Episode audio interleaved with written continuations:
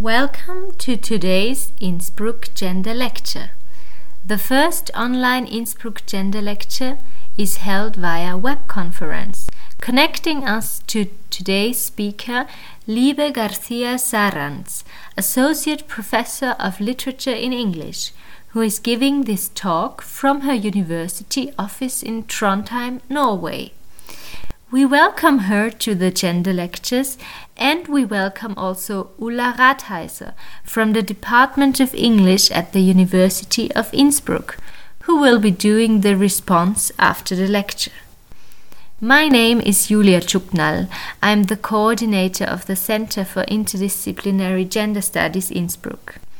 I will now hand over to Doris Eibl from the Department of Roman Studies who is moderating today's lecture. He's joining us from Trondheim in Norway. And uh, before I uh, present her uh, in more detail, I would just like to say a few words on this, uh, on the gender lectures in general, and on our uh, Center uh, Interdisciplinary Gender Studies at the University of Innsbruck. So um, as you might know, uh, uh, the Innsbruck Gender Lectures are a discussion and exchange forum that uh, has been founded uh, uh, to allow members of the Center Interdisciplinar- Interdisciplinary Gender Studies at the University of Innsbruck and researchers on gender issues from Austria and abroad to take a look at uh, very uh, uh, issues to discuss them from a gender critical perspective and to exchange views on theoretical uh, principles uh, and uh, current topics. So uh, the gender lectures um, are supposed to make a major contribution to our internationalization to, to the internationalization of gender studies at our university. And we are very happy, Libe, that you agreed to, uh, to speak to us uh, uh, today. As you also might know, uh, the gender lectures are uh, recorded and even uh, if you have to if you have to leave today for one reason or another, or if you would like to re-listen to the gender lectures, you can do this uh, um, via Freirad, uh, Radio Freirad, yeah, um, because um, the the gender lectures are normally archived uh, and. Uh, so you can even, if you want to listen to it again uh, in a few months or in a year, uh, this would be possible for you. Um, uh, I now, uh, my name is Doris Eibl, by the way. I should have presented myself, because, but I'm a little nervous. I normally do know, not, I don't do moderations in English normally, uh, rather in French or, uh, or German. So my name is Doris Eibl and I, uh, I teach uh, French and Francophone literature at the Romance Languages and Literatures Department. So now you understand why I'm a little nervous doing this moderation in English. And um, I would like to introduce uh, Libe very shortly. Um, Libe has already uh, spent some time, she spent some time in Innsbruck in 2013 teaching at the uh, uh, English department, English studies department. And when she left us, she first went to uh, the UK and uh, uh, living in Cambridge for a while. And she's now uh, associate professor of literature in English in the Department of Teacher Education at the Norwegian University of Science and Technology in Trondheim. She is also uh, uh, a research affiliate uh, for the Canadian Literature Center at the University of Alberta in Canada, where she did her uh, PhD. Is this right? That's uh, right. And uh, she has uh, published on Canadian literary studies, trans literature and visual art, feminist theory and affect studies. She is the author of a very interesting book I had the chance to take a look at. Uh, and the, the title of this book is Trans Canadian Feminist Fictions New Cross-Border Ethics, uh, which was published in 2017, uh, uh, the McGill and Queen's University Press. In 2018, she co-edited a special issue on affect and feminist literary production for Atlantis, uh, uh, uh, which is a, um, a, a, journal and critical studies in gender, culture, and social justice. And her latest article uh, uh, just appeared in the University of Toronto Quarterly, uh, entitled "Feeling Sideways: Shani Mootoo and Kai Cheng Thom's Sustainable Effects." And today you are talking to us about paradoxical worldings, reflections on feminist and trans cultures today. Libe, just go ahead. Thank you so much. Thank you, Doris. Thank much for the kind introduction. Um, I have very good uh, memories of my time in Innsbruck, so thank you for referring to to to that as well. Um, I also want to uh, the Center for Interdisciplinary Gender Studies uh, at Innsbruck for inviting me to speak today. Um, I'm very grateful to the center's uh, coordinator, Julia, for helping with all the technical uh, arrangements, um, and also to Ulla, who we can see here um, in the Department of English for agreeing to act as a respondent uh, after the talk. Uh, I would also like to thank the audience, of course, because uh, I'm aware of how digitally saturated our world has become. So I really appreciate you joining uh, today, and I look forward to the discussion. So I'll try to keep the lecture to around 30 minutes. All right, so um, let me open with an epigraph. 2019 and all's well. It is 2020 and all is definitely not well. The ironic words of Larissa Lai's racialized automaton, Rachel, could not be more timely to fathom this age of turbulence. A worldwide pandemic hit the world on March 11, dramatically affecting the lives of millions of people and intensifying structural inequalities at social and political levels. In the world of uh, disability studies scholar Danielle Peers, quote, if this pandemic has clarified anything, that eugenics is not in the past. Ableist triaging of medical supports, coerced DNRs, herd immunity strategies, and the immense precarity we have institutionalized. So Peers aptly contends that systemic ableism cannot be separated from ongoing colonialisms. So the livability of minoritized peoples at this uh, particular juncture is, is at stake. Significantly, though, the death throes of neoliberalism, white backlash, and government by troll, and, and I love this expression by Larissa Lai, coexists with the unpredictable force of collective protests and justice injustice such as Black Lives Matter, Black Trans Lives Matter, and others. So this paradoxical sense of despair and possibility, polarization and alliance becomes a methodological tool in the work of the writers and the theorists that I discuss in the first part of this lecture.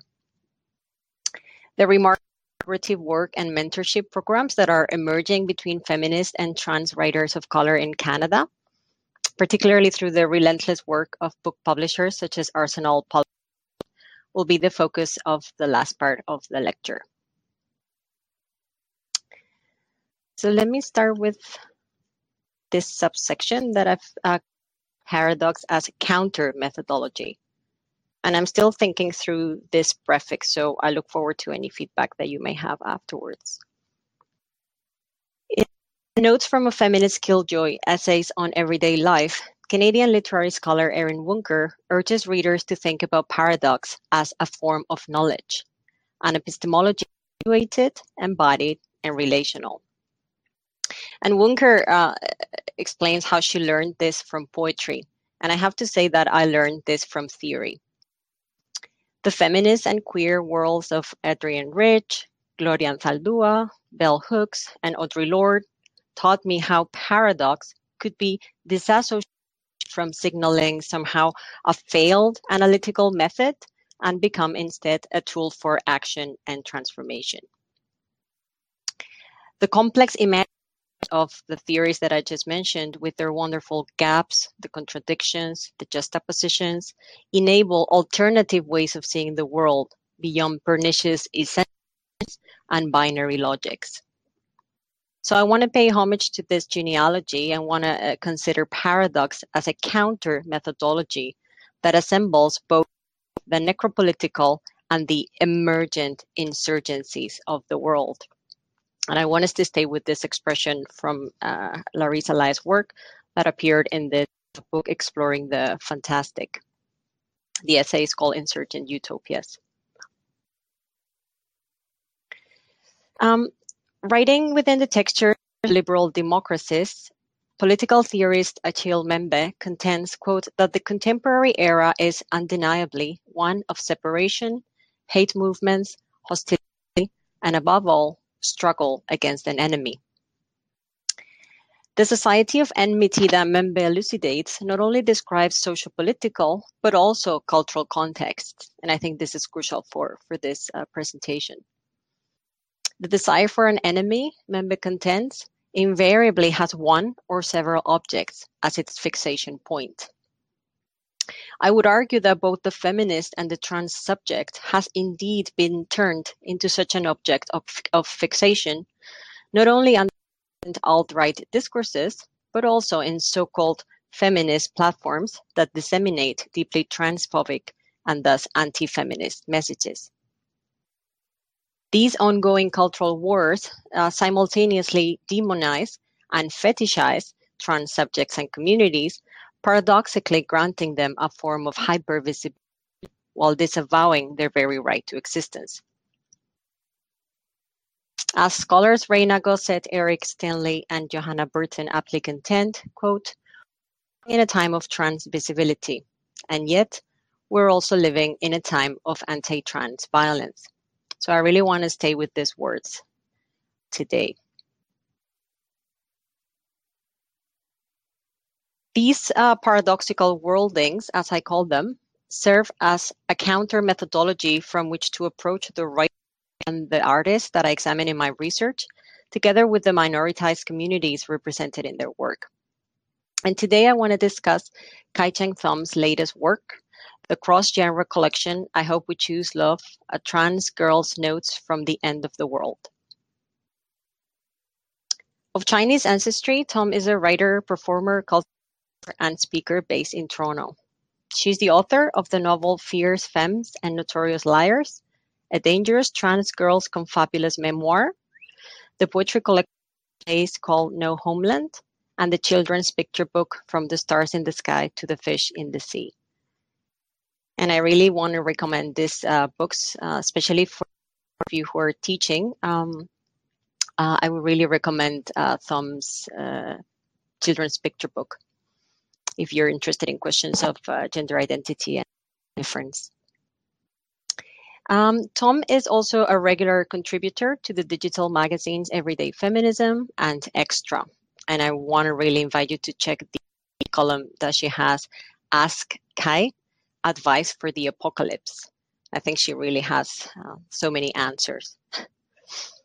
so as as I talk, um, when you read Kai Cheng Thom, you know you're entering a space of paradoxical worldings where violence, trauma, and death coexists with forms of radical joy, love, and pleasure. And I here use the term worlding uh, following Edward Said, Paul Preciado, and Sara Ahmed, whose anti trans and feminist theories are world making. And of course, you'll recognize Sara Ahmed's voice there. And thus pose a threat to those forces that seek to dismantle collective action. So, Mbembe refers to the forces of separation and uh, scission that characterize the political and cultural as delinking. Uh, and I want us to, to take a look at this term. Uh, and in turn, uh, Thom proposes reworlding through paradox to challenge these delinking forces and transform the society of enmity into one of accountability, to counter indifference with response, as I've argued elsewhere. So it is with this ethical impulse in mind that I now turn to Thom's collection of essays and poems, which engages with the fractures and alliances of the communities forming, and I quote, the social justice left of North America, Turtle Island. Firmly in 2019, readers are told in the back cover of the book, uh, sorry, that the book offers a quote, a call for nuance in a time of political polarization, for healing in a time of justice, and for love in an apocalypse. This paradoxical framework, both temporal and spatial, also permeates the artwork in the front cover, where the word love is capitalized and centered in the page, resting on a blooming red flower, and in contrast, black color in the background. The suggestive cover, designed by Oliver McPartlin, with its multiple juxtapositions and contrasts, entices readers to enter a narrative space where love, violence, care, and death become entangled assemblages. The collection is then divided into three Let us live, let us love, let us believe, written in capital letters, thus signaling the urgency of this plea. At the same time, these emphasize how the ontological question of being, the affective dimension of feeling, and the epistemological question of knowledge are at the heart of Thom's trans.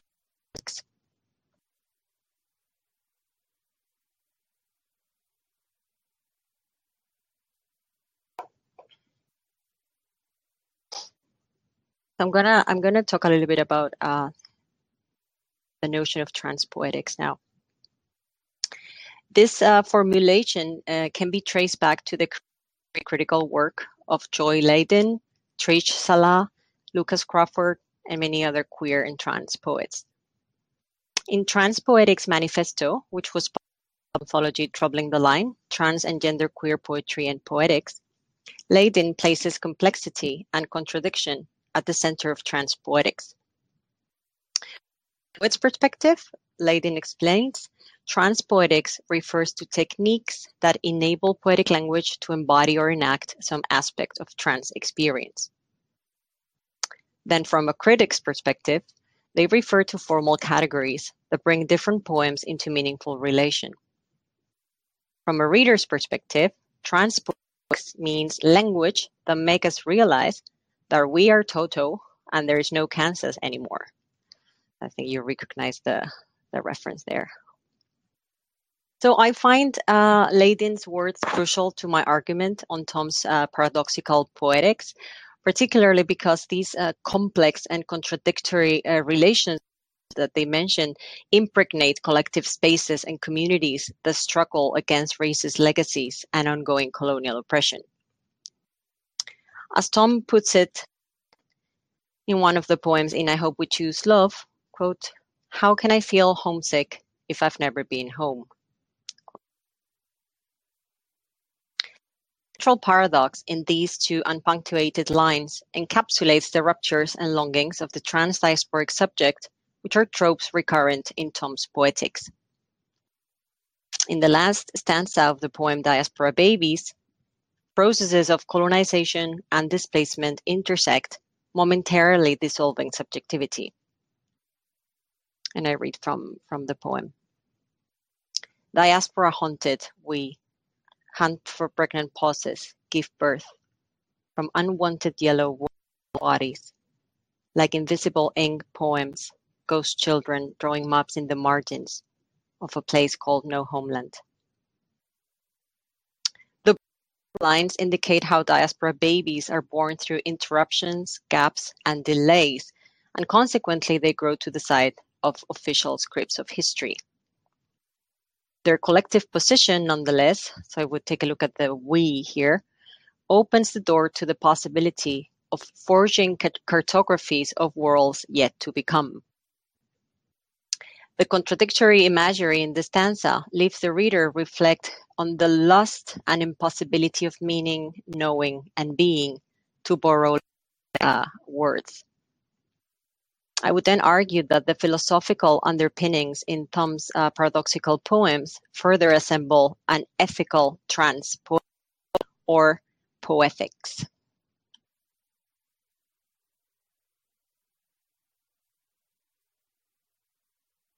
In the collection of essays Wager, poet and critic Joan Retallack proposes a poetical attitude as a response to swerves that are unpredictable forms of change in the world. Writing within the textures of 9-11, Retallack is invested in a philosophical poetics of responsibility and desire that embraces contradiction, paradox, and the unexpected.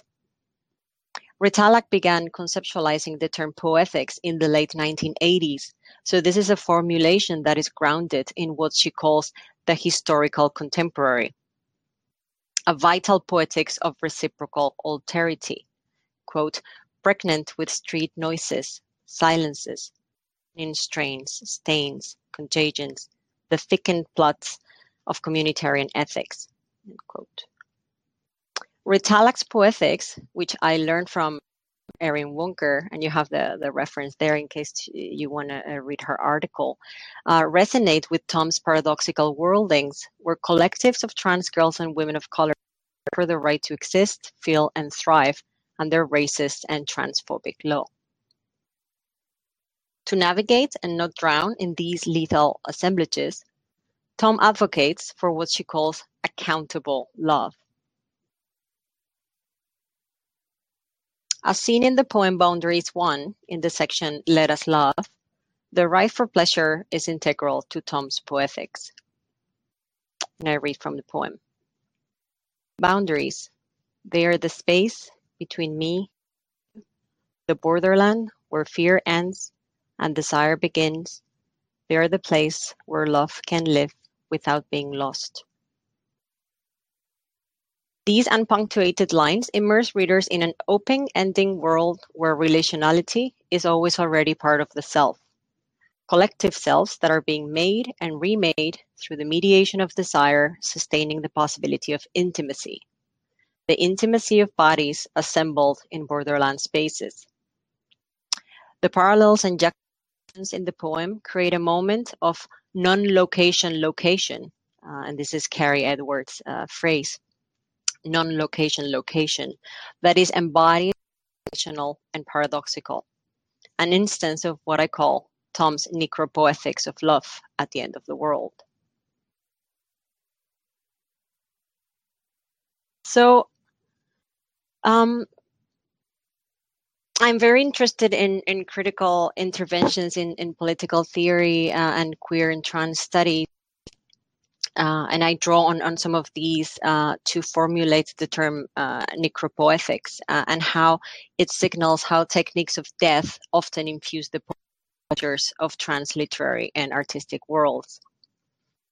These necropoetics confront readers with several ethical conundrums about who counts as a human being, whose life is disposable, and whose life is indispensable. And thus it urges uh, others for action uh, to reconstitute justice. So I'm going to tell you a little bit about the, the theory that, that I'm drawing from. In the essay Necropolitics French Style, 2013, trans studies scholar Paul Preciado condemns the French national Christian rhetoric as a language of hatred that promotes, quote, the militarization of social and the transformation of public space into surveillance space. End quote. I would argue that uh, Preciado's premonitory words resonate in contexts such as the US with its necropolitical government, or in Canada with the systemic violation of Indigenous rights. And we're seeing that uh, every day now, unfortunately, with all the, the violence against uh, the Mi'kmaq uh, peoples in Nova Scotia, for example. Um, and of course, we're also seeing it in, in different places. Uh, in so, um, as Preciado blatantly puts it, techniques of death include closing the borders, armoring uteruses, expelling immigrants, locking up or exterminating racialized bodies, homosexuals, transsexuals. End quote. Thus, the notion of the necropolitical uh, has a direct relation to queer and trans racialized bodies and communities who are systematically relegated outside the script of the human, as queer theorist Jasbir Puar um, very well taught us. And I, I want to mention other scholars who've uh, done a lot of work on, on queer and trans necropolitics. So scholars such as uh, Jin Haritaworn, Adi Kuntsman, and Silvia Posocco further claim, quote, that trans necropolitics include everyday death worlds, such as systemic transmisogyny, racist affect, and of course this is a term that I'm, I'm using from uh, Mbembe as well, other mundane regimes of abandonment, stability, and subtler forms of debilitation. And you can also hear Puar here as well. So the ordinariness of death worlds sat Thom's necropoetic narrative textures while necessarily begging a call for the right to existence. Worlds being born and coming alive is indeed a constant in Thom's transpoetics, as we saw earlier, worldings that entail an ethical reorganization of experience.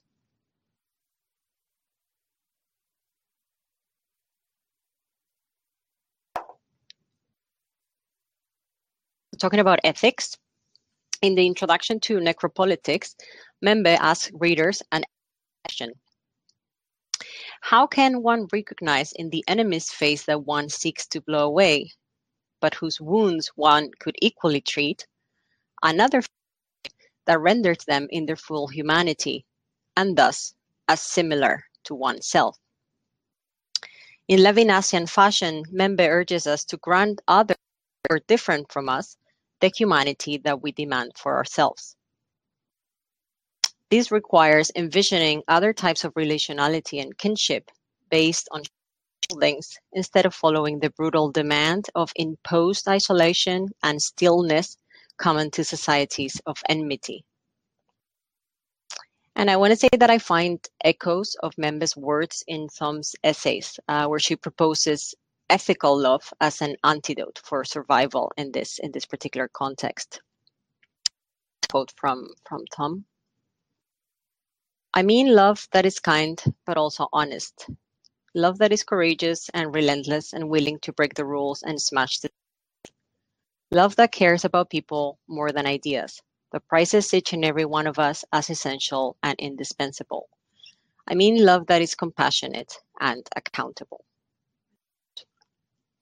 So this is an ethical and a politicized love that is very difficult to enact when anger ensures some of the community's uh, survival.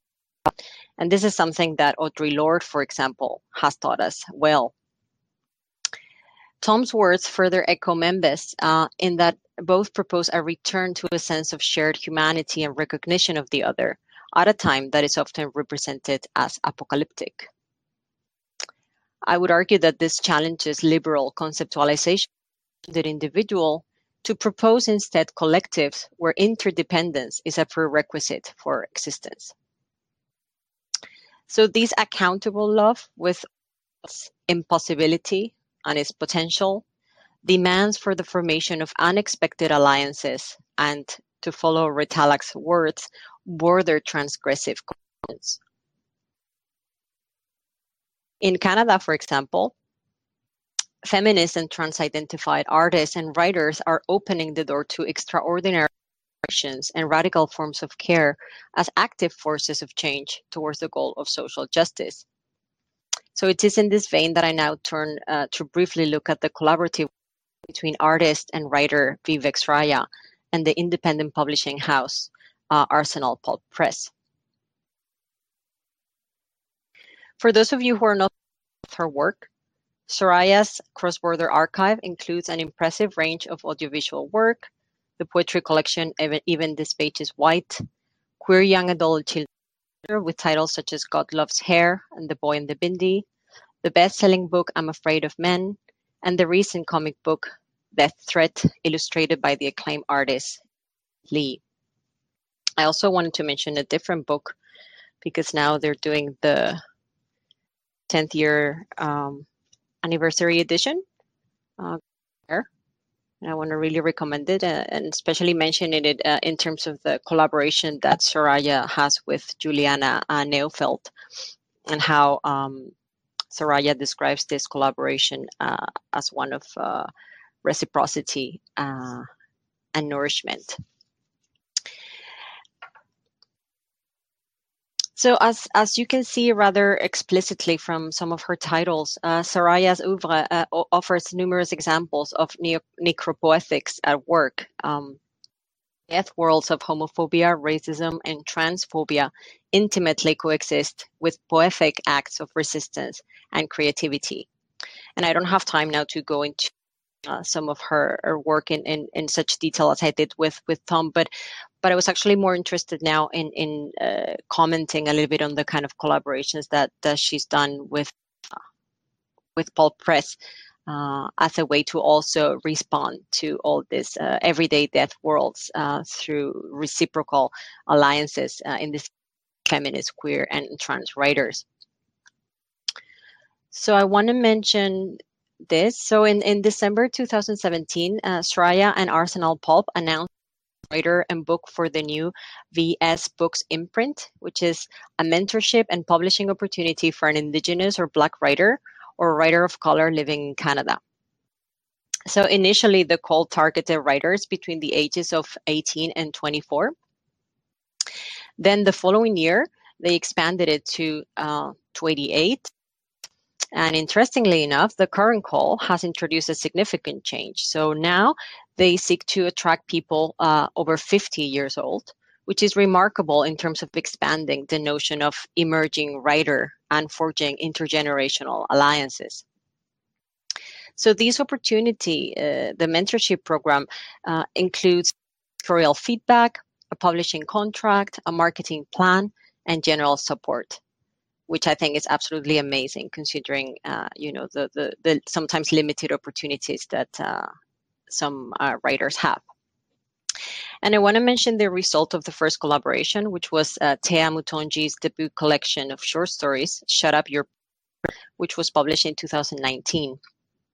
I want to say that Mutonji was born in Congo Kinshasa and raised in Scarborough, Ontario, and that her work was chosen uh, according to one of Shraya's interview, because it was unpredictable.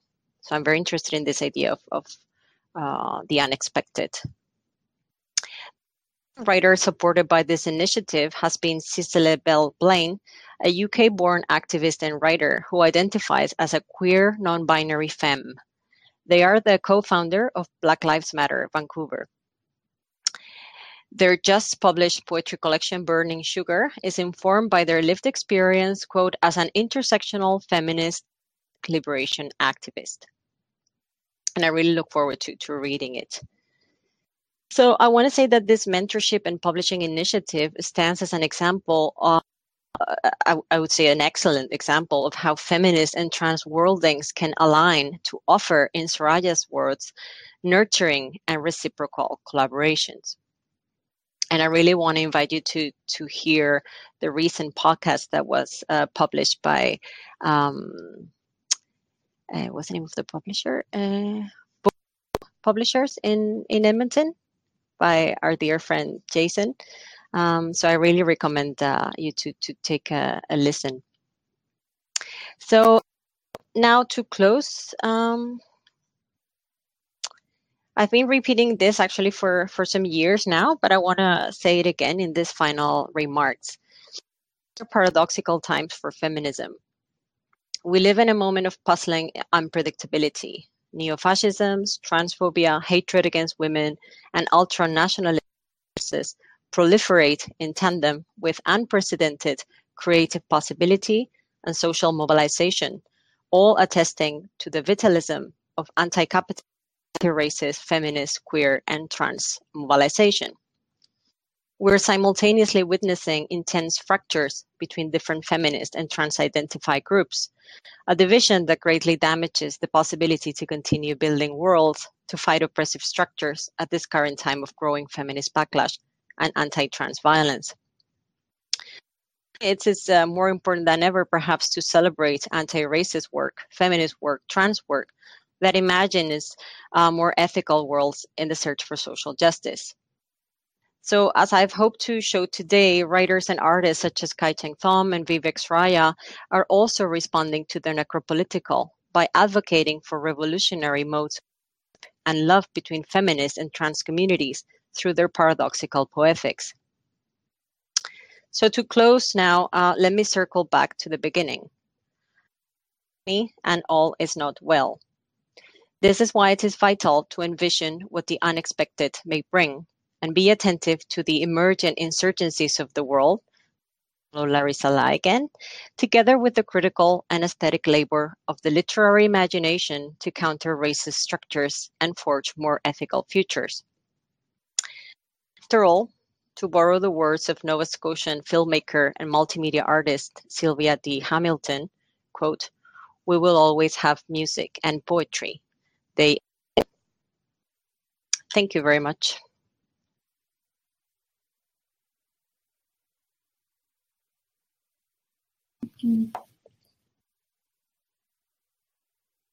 Okay.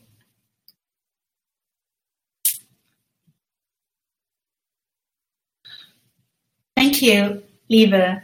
Uh, I'm sorry it took some time to get back to, to the screen. mm-hmm. Thank you so much for this wonderful presentation. And I think we, uh, there will be a lot of questions and also comments, uh, to this, um, um, to, to, this approach, which also somehow sounds familiar to me. I mean, many concepts, well, but we talk mm-hmm. later. So, as you all know, uh, the the uh, the gender lectures always follow a very particular protocol, so to speak, and uh, it's now uh, Ulla's turn. Ulla, would you please? Uh, okay. Um, so there's always a lecture and then somebody uh, who comments the lecture. And for today's lecture, it's Ulla who assures uh, the commentary. And uh, I would just like to briefly introduce uh, Ulla Ratheiser to you. She teaches English, uh, literature and cultural studies at the University of Innsbruck. And her research focuses on uh, post-colonial studies contemporary migrant writing, and more recently, uh, the use of literature in second language acquisition. One central aspect of her work uh, are, um, uh, is, are, are gender representations and female spaces in cultural texts. And her latest article uh, has just come out uh, entitled Toxic Masculinity and Acid Humor. Thank you, uh, Ulla, for doing uh, this uh, response. Please, just go ahead. I almost forgot to turn on my microphone. Okay. Um, um, thank you ever so much, Libe, for taking us into a territory also of hope in times of increasing division a territory that manages to productively employ the paradoxes of our world to literally push the boundaries. Bear with me for not adding to the scholarly insights that Libe has so beautifully delineated. I will try to share my very personal reaction and my reading of what Libe has just suggested. Obviously, there are several dimensions to your talk, Libe, that have struck a chord with me. There are four aspects in particular that resonated. For once, it was the notion of conceiving of the paradox as a methodological tool rather than an aberration, a testimony to the fact that our lives effectively operate outside the dichotomies we have gotten so used to that we perceive them as normal. In addition to this, what came out so clearly in your talk is, and this is of course especially important to me as a literary studies person, is the relevance of literature when it comes to our worldings also. whatever they may be in our specific situations. The powerful examples you have quoted from and or mentioned testify to this ability to intervene in and build worlds. Another dimension that struck me was how these worldings, trans and feminist, fundamentally rely on embodiment and how this becomes part of a trans poetics. Eventually, what caught my attention is once more the intersectionality of these issues at stake here, the various forms of suppression and attempted obliteration that take shape along crisscrossing lines of gender, race, ability, etc., that make it all the more important to resist attempts to divide. So I've just tried and, and list some of these dimensions that really um, seemed important to me. I would now like to briefly discuss each um, individually a bit more. The first aspect, the paradox as a methodological tool, I find particularly intriguing in that it constitutes a contradiction to the hegemony of mainstream or mass cultural representations and ideas. It comes to challenge the apparent norms and processes of normalization, I find. It introduces, as Libe has just pointed out, and I quote from your lecture, Libe, alternative ways of seeing the world beyond pernicious essentialisms and binary logic. Of course, our world cannot healthily be divided along a binary logic, even though we are made to believe this and are trained to readily buy into this notion of society in neat, little, strictly demarcated boxes, be it in terms of gender identity or also ethnicity, to just name a few. Fortunately, our world is much messier, I would say, much less clear cut and much more fascinating for it and employing paradox framings, as you've just shown, can allow us to explore this productively.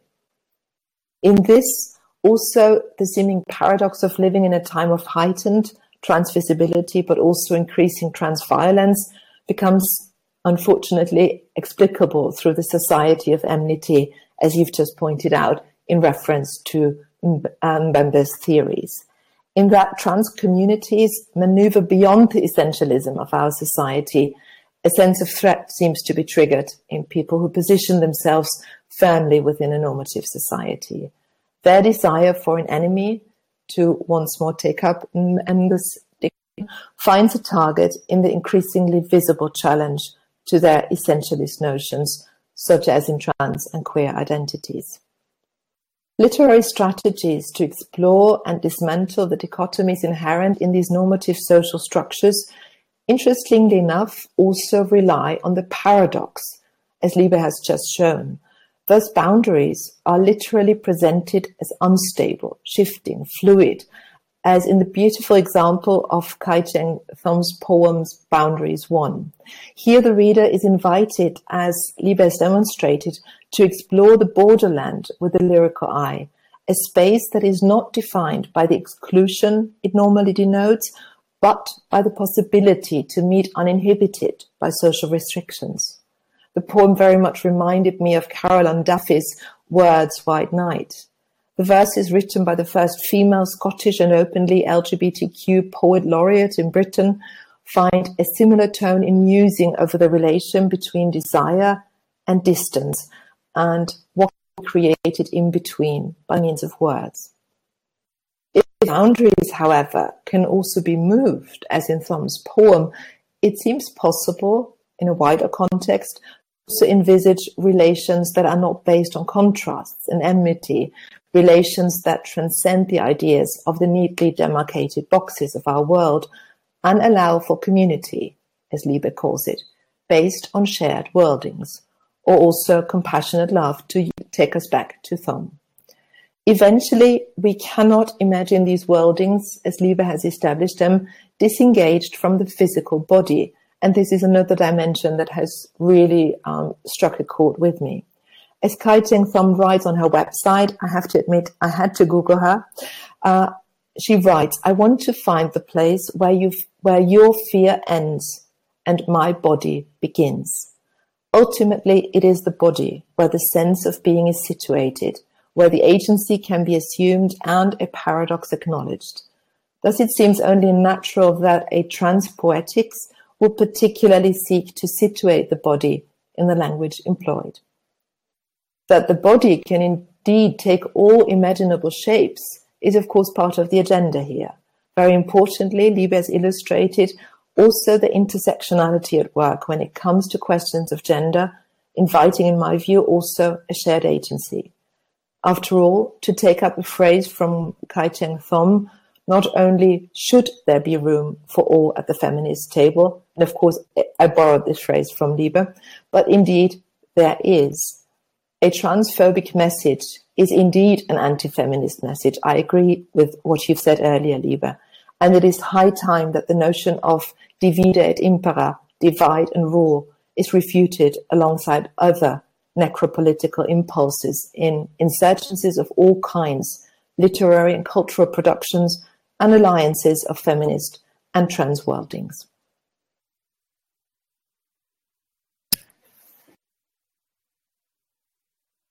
Thank you, Ulla, for this wonderful comment response to to Libe's uh, um, paper. So, uh, what we Wow. wow, yeah, Yeah. Just quickly thank Ulla and just say a couple of quick things. I'm just uh, thank you so much for for that uh, very generous and very uh, uh, reading uh, of the talk. And I just want to say that I love this idea of uh, someone giving a talk and then someone responding because it maybe it's again another exercise in in narrative uh, work, right? So it's just super interesting to deliver some remarks and then having someone uh, kind of like relive them and, and experience them uh, critically. And and you've so many important points here that I, I want to go back to um, when I uh, continue working on on on the paper. Um, so I don't want to take more space, but yeah. Thank you. Well, uh, what what we normally do now, and what you just said, Libe, was by the way the initial idea of this uh, uh, paper response uh, format. So, yeah. Okay, um, we now normally uh, give the word to the audience, and as Julia Tuckner already wrote into the chat, you you can now ask your questions uh, via the chat box. So we just maybe well um, maybe um, while we wait for a question from the audience, uh, I I would may I ask a question or may I personally comment?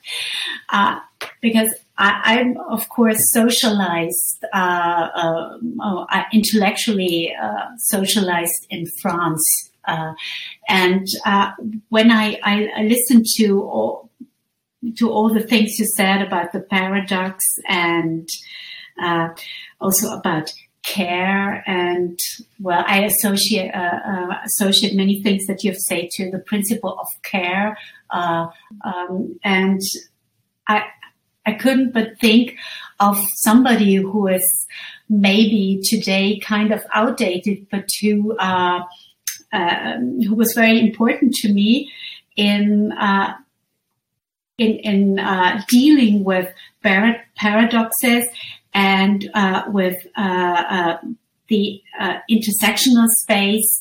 Uh, and this was uh, Jacques Derrida as a philosopher uh, with his concept of uh, difference, uh, difference with an R, which is defining uh, a space where paradoxes um, are allowed where nothing ever comes to um, where, where, where, where binary concepts are diluted. And uh, so I was quite surprised because, uh, well, this immediately came to my mind, you know, uh, as, as he was maybe one of the first philosophers who digged uh, theoretically in, into this uh, possibility uh, of of keeping alive this constant this I don't know how to call it uh, this in between you know where where where what binary uh, the, the, concepts, binary concepts, are diluted or not allowed to uh, materialize. Well, it, this was just a comment too. Mm-hmm. Would you like? Have you ever thought of uh, relating this to uh, to Derrida, your positions, or? Thank you so much for for the comment. Uh, I'll definitely think about it. I think my my philosophical uh, like trajectory or um, has maybe taken me other places. Um, I come more from a Spinozist uh, tradition uh, mm-hmm. via different uh, uh, philosophers. Um, so I think that's kind of like the trajectory that I've uh, followed in terms of uh, thinking about questions of uh, um, difference, uh, but also in terms of uh, how different emotions and feelings can actually encourage us to to act. Mm-hmm. Um, mm-hmm. And how that can help us also reconsider questions of, of borders and boundaries. Um, but it definitely uh, can uh, also try and, and, go back to Derrida. I read him in my undergrad actually, so it's been like 20 years. so I should I should go back maybe. okay. So, uh, did you get a chance to read the uh, the response or the question uh, of Emelia Quinn? Thanks so much for your talk, Libe. I was just wondering about the relationship between what you're calling necropoetics and Judith Butler's work on the powers of mourning for advancing a sense of community and resistance. With her sense of mourning uh, as the shock of recognition of our interconnection with others. Does the question of mourning come into your necropoetical research? Mm-hmm. Thank you very much it hasn't come into it yet, but uh, I think that's a that's a very interesting reference, and and of course I can think of all uh, of Butler's work on uh, questions of vulnerability, uh, precarity, precarious bodies, uh, disposable bodies, which in a way resonates very much with, uh, for instance, Kai Cheng Thom's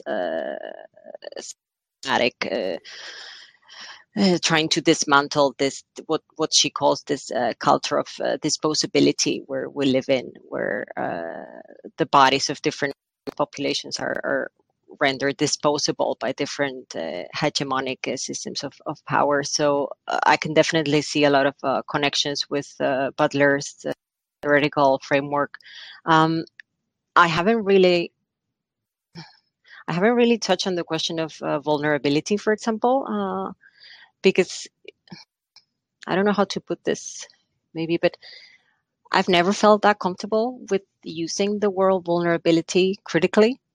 And, and, and, and I, I need to think a, a, bit more carefully maybe about what, why this is. Uh, um, because there's so much uh, very interesting feminist and trans uh, work coming out of uh, this almost field uh, of vulnerability studies in connection to to Butler. Um, but I think, in my understanding of of of uh, necropoetics, I think I'm more interested in in how um, how we can find ways to respond to uh,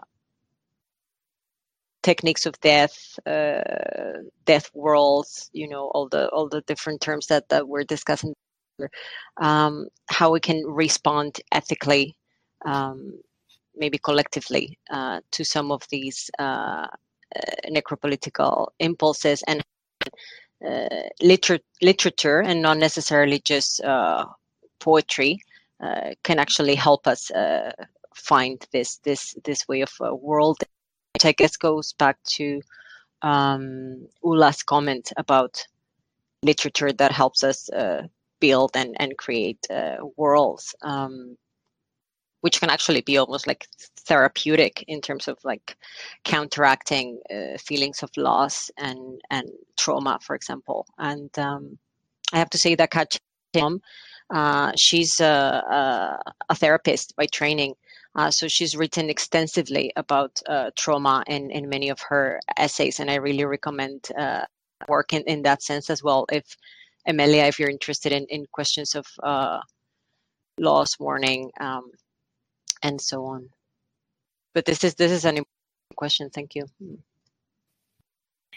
Uh, may I ask another question, Libe?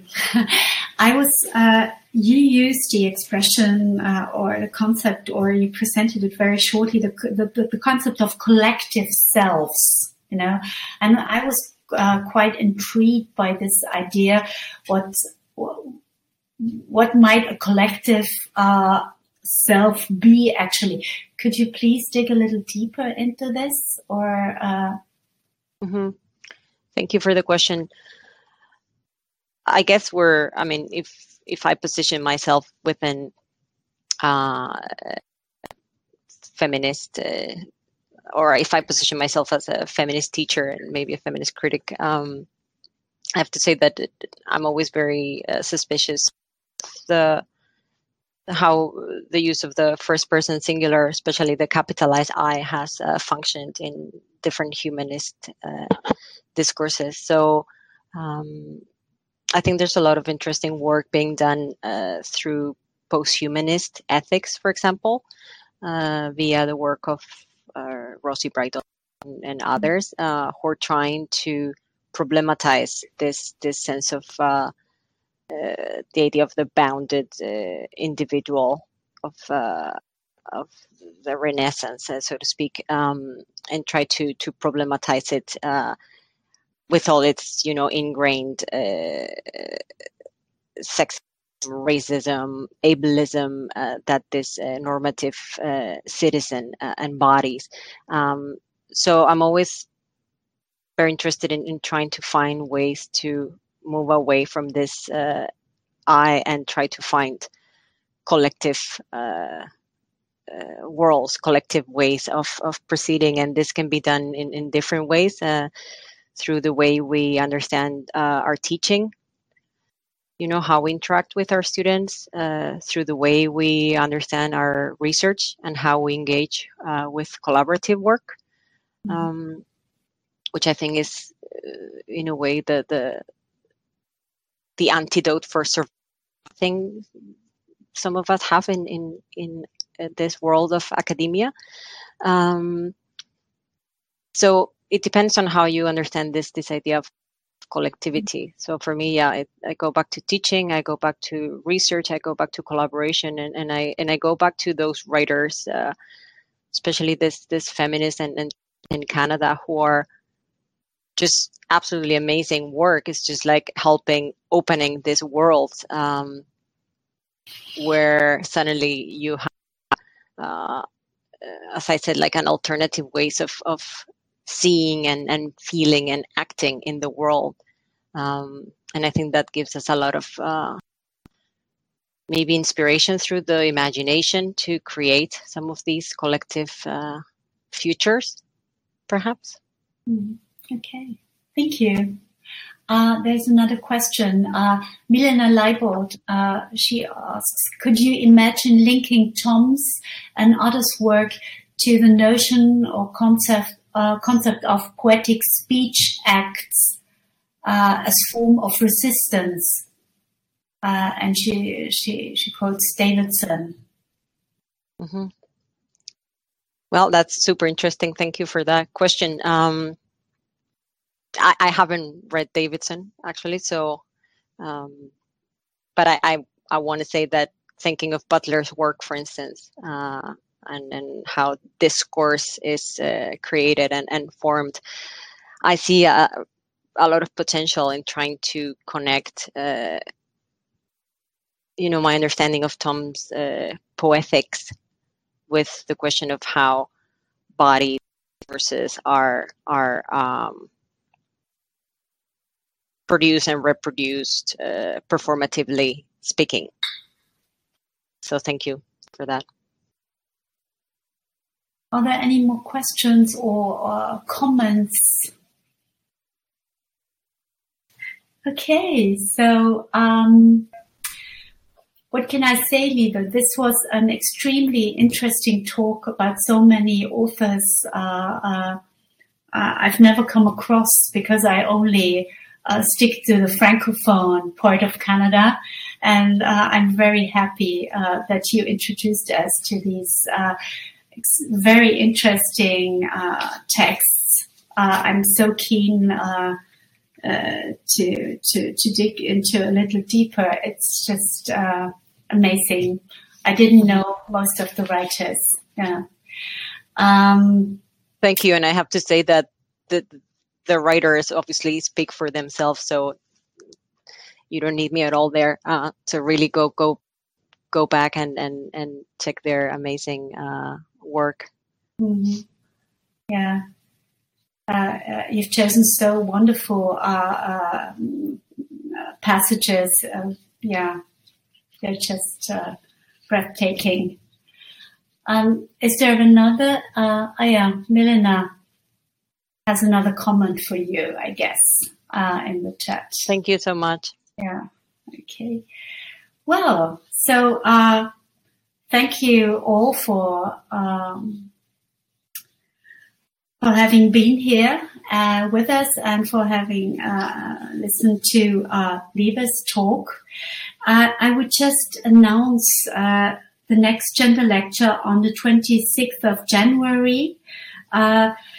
Uh, uh this uh, next gender lecture will take us uh, into a very different field, into the field of law.